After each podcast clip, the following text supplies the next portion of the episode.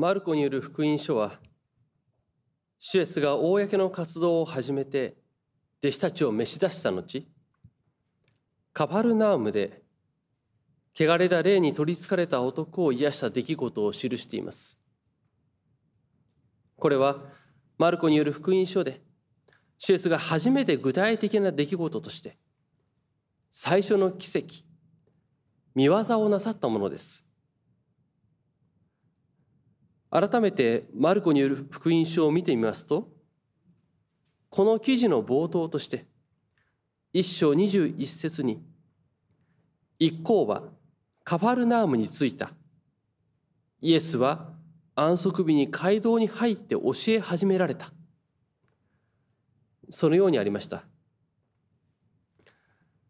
安息日に街道に行くということは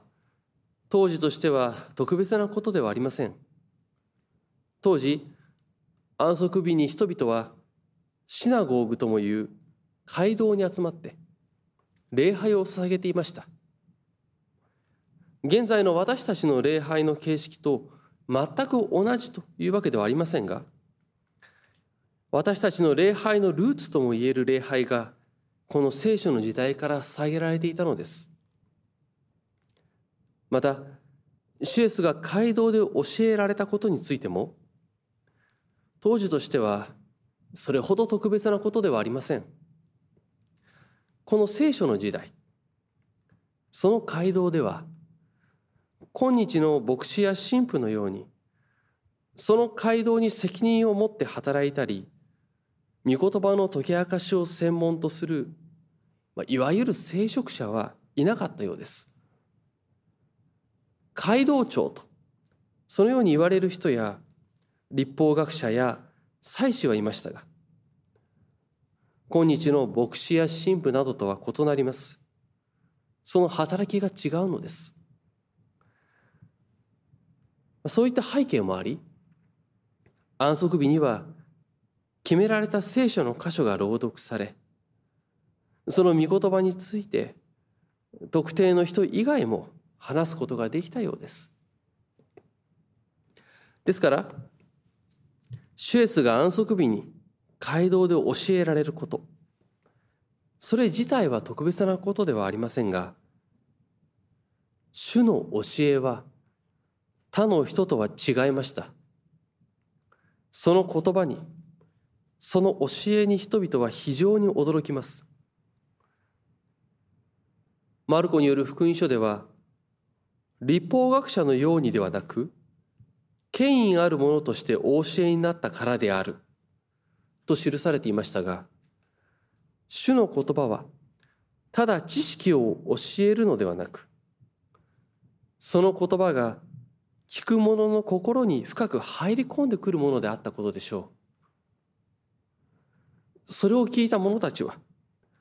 この権威ある言葉の前に誰も何も言えずにいたのです。その場には立法の専門家である、まあ、立法学者もファリサイ派の人もいたと思われますが何も言えないのです。ただ沈黙していることしかできません。しかしその沈黙を破る者がいました。それが汚れた霊に取りつかれた男です。彼は黙っていられませんでした。いや、彼というよりは、その汚れた霊と言った方が良いでしょう。シュエスの前に、主の権威ある言葉の前に、なだれのイエス、構わないでくれ。我々を滅ぼしに来たのか。正体は分かっている。神の聖者だ。そのように叫ぶしかなかったのです。この汚れた霊に取りつかれた人は安息日の街道に礼拝にやってきています。人々の交わりの中に入ってきていると言えるのです。しかしそこでいわゆる普通の交わりができていたかといえばそうではなかったでしょう。汚れた霊が我々と言っているところによっても示されますが多くの悪しき力がこの男を捉えて離さないのです。それは人々との交わりに混乱をもたらし迷惑をかけ関係を断絶させるものであったでしょう。町の人々はその男がいてもいないように扱ったり表面上は対応しつつも壁を作りながら対応する。可能な限り交流をしなくて済むようにする。ということがあったのではないかと想像することができます。もちろん中には心優しく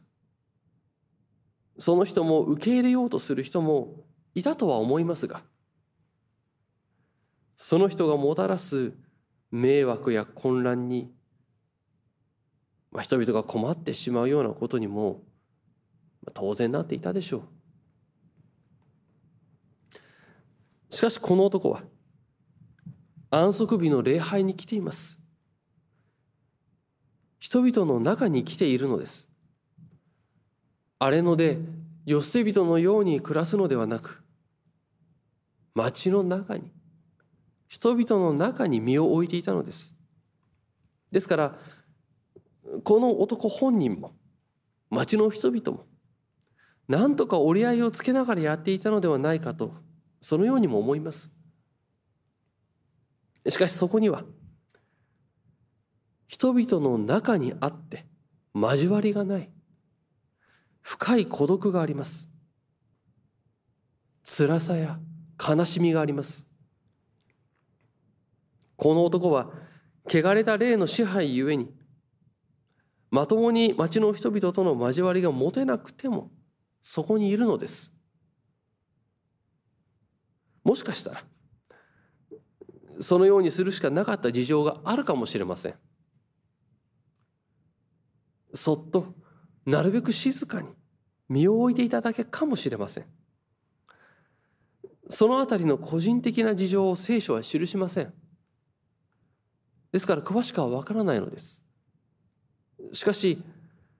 その彼の前に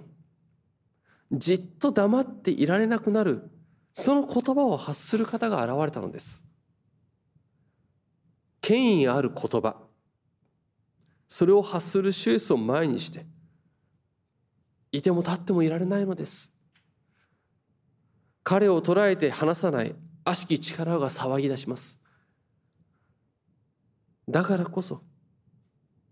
どうか構わないでください。そう叫び出すのです。シュエスはこの男に汚れた霊に言われます。叱って言われます。黙れ。この人から出て行け。主は叱るのです。汚れた霊はこの主の言葉を受けて取り付いている人に痙攣を起こさせ大声を上げて出て行きます。それが汚れた霊の唯一成し得ることでした。シュエスの権威誠の権威を誰も分からずにいるところに一番対極にあるはずの汚れた霊がまるで証言をしているかのようです。あるいはまだ気づかずにいる人々に気づくように言っているようでもあります。でこれを受けてやっと周りの人々も皆驚いて論じ合ったのです。単に教えに驚いたというようなレベルを超えて目の前で汚れた霊が悪しき霊が恐れをなして叫びを上げながら出て行ったのを目の当たりにしてシエスにある権能を権威をいぶかりながらも言うのです。これは一体どういうことなのだ？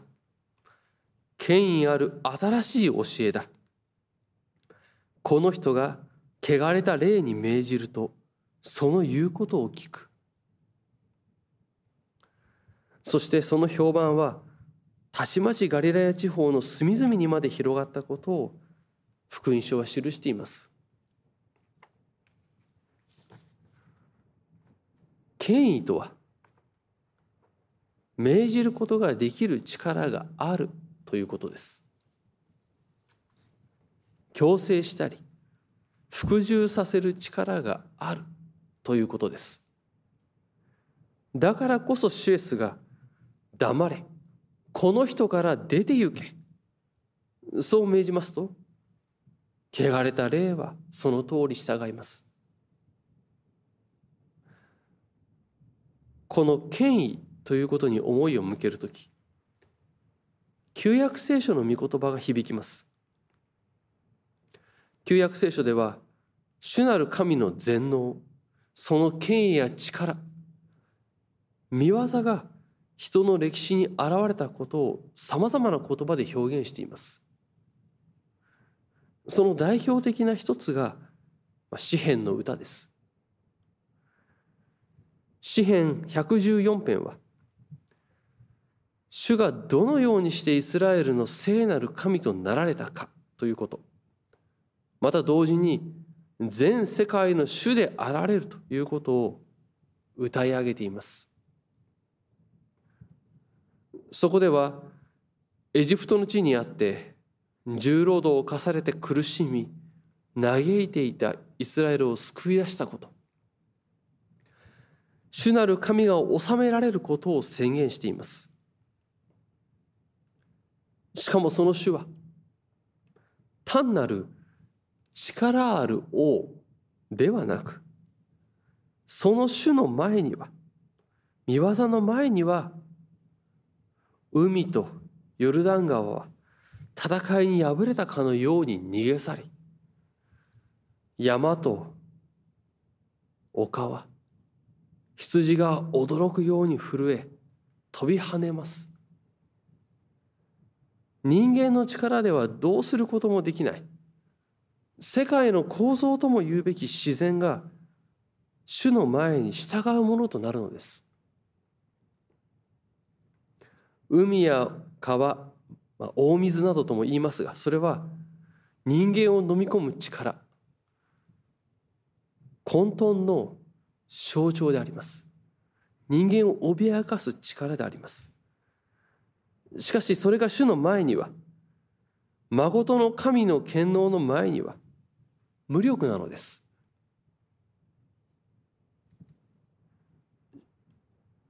力ある主。しかしその主はその権威は単に相手を威圧するものではありません。岩を水のあふれる泉とするものです。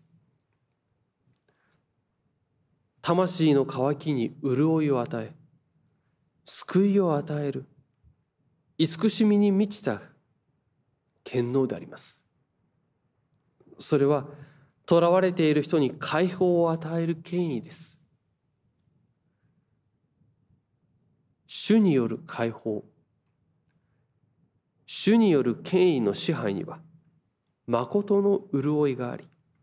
癒しと救いがあることを詩篇は歌い上げるのです。私たち人間は普通であれば人間を襲ってくる悪しき力巨大な力によって水に飲み込まれるように押し流され沈んでいきます。罪の縄目に絡み取られ身動きが取れなくなります。それが普通なのですそれが昔から変わらない私たち人間の現実であるのです。しかしその大水、海さえも逃げ去る。その誠の権威を持っておられる主が、悪しき力を排し、罪の縄目を解き放ってくださいます。断絶があるところに橋を渡し、乾き、かたくなであるところをも水のみなぎる泉としてくださいます。これがイスラエルの人々に与えられた神の出来事であり人間に示された神の全能です。神の救いの出来事です。イスラエルの歴史にあっては重労働を課されていたエジプトからの解放である出エジプトの出来事と国をなくしバビロンにとらわれていたバビロン捕囚からの解放の出来事を重ね合わせるように詩篇の歌として歌っているのです。自分たちのアイデンティティである信仰の告白として告白し続けてきているのです。そしてこの誠の権威を持つ神による支配。誠の救いが単にイスラエルという一時代や一民族に限定されるものではなくすべての時と場を超えて全世界へ告げ知らせられます。旧約聖書で約束され新約聖書でイエス・キリストの十字架と復活によって罪許されて救いが完成すると。成就すると証しするのです。教会はこの主イエス・キリストによってもたらされる究極の救いを良き知らせ福音として告げ知らせているのです。主イエスの黙れ。この人から出て行け。との権威ある言葉は主の十字架の苦しみそして復活の勝利によって今を生きる私たちにも与えられ響き渡ります。主の十字架の贖いによって私たちは罪の縄目から解き放たれたとえ自らの思いによって岩のように堅くなであっても乾きを衰えて干からびていたとしても恵みあふれる泉としてくださるのです。それは詩編23編で憩いの右側に伴いたもうとそのようにも歌われている救いです。平安であります。誠の羊飼いである主は乾き弱った魂にも乾くことのない命の泉より水を汲み潤いを与えます。出エジプトの時には荒れ野で乾き苦しむ民に水を与えた神の慈しみです。良き羊飼いである主が私たちを憩いの右側に伴ってくださると聖書は繰り返し明かしするのです。そしてこのような慈しみに満ちた権能を帯びる主の前に詩編114編の詩人は「身もだえせよ」「おののけ」とそう言われます。主なる神は私たちを愛し救うお方であるけれども乾き弱った魂にも乾くことない命の泉より水を汲み潤いを与えるお方であるけれども混沌の悪しき力に向かって叱りつけることのできるお方である。誠の力をお持ちのお方である。ということを聖書は宣言します。つまりそのお方はただ優しいだけでもただ寄り添うだけでもただ恐怖をもたらすだけでも恐れるだけの存在でもなく誠の力を持つ慈しみに満ちたもうお方であるとそのように示すのですそのお方が悪しき力に言うのです。黙れ。この人から出て行け。この宣言によって、私たちは誠の解放を与えられるのです。主イエス・キリストの十字架と復活によって救いを与えられる時それは罪の束縛からの解放の時です。しかしそれは訳も分からず喜ぶのではありません。私たちは自らの罪と向き合いその苦しみを深く味わうからこそ許され解き放たれる幸いと喜びを一層深くかみしめることができるようにされるのです。かたくなさがあり自らを第一とし誠の神を神としない愚かさを抱え自らを満足させるために他者を蹴落とし搾取することに熱心であったとしても私という自分に向かう言葉として聖書の御言葉と向き合う時に誠の救い主へと向かう導きを与えられるのです。主イエスの神の子としての権威が十字架と復活において究極の姿としてあることを汚れた霊があなたは神の聖者だと言い十字架の最後の場面で百人隊長がこの本当にこの人は神の子だった。そのように言ったそのお方に誠の力があり救いが十字架という形で成就することを受け止めることができるようにされるのですこの十字架によって自らの罪が許され誠の平安のうちに神と共に生きることができるようにされることを深く味わい知るようにされるのです。この事実があるからこそだからこそシュエスが汚れた霊に向かって言われた言葉も自分のための言葉として聞くことができるようにされます。遠い昔の言葉や自分とは関係のない言葉ではなく罪の束縛に苦しむ自分のための言葉として聞くことができるのです。そこに福音良き知らせがある良き訪れがあるということを知るのです。主イエス・キリストの良き知らせ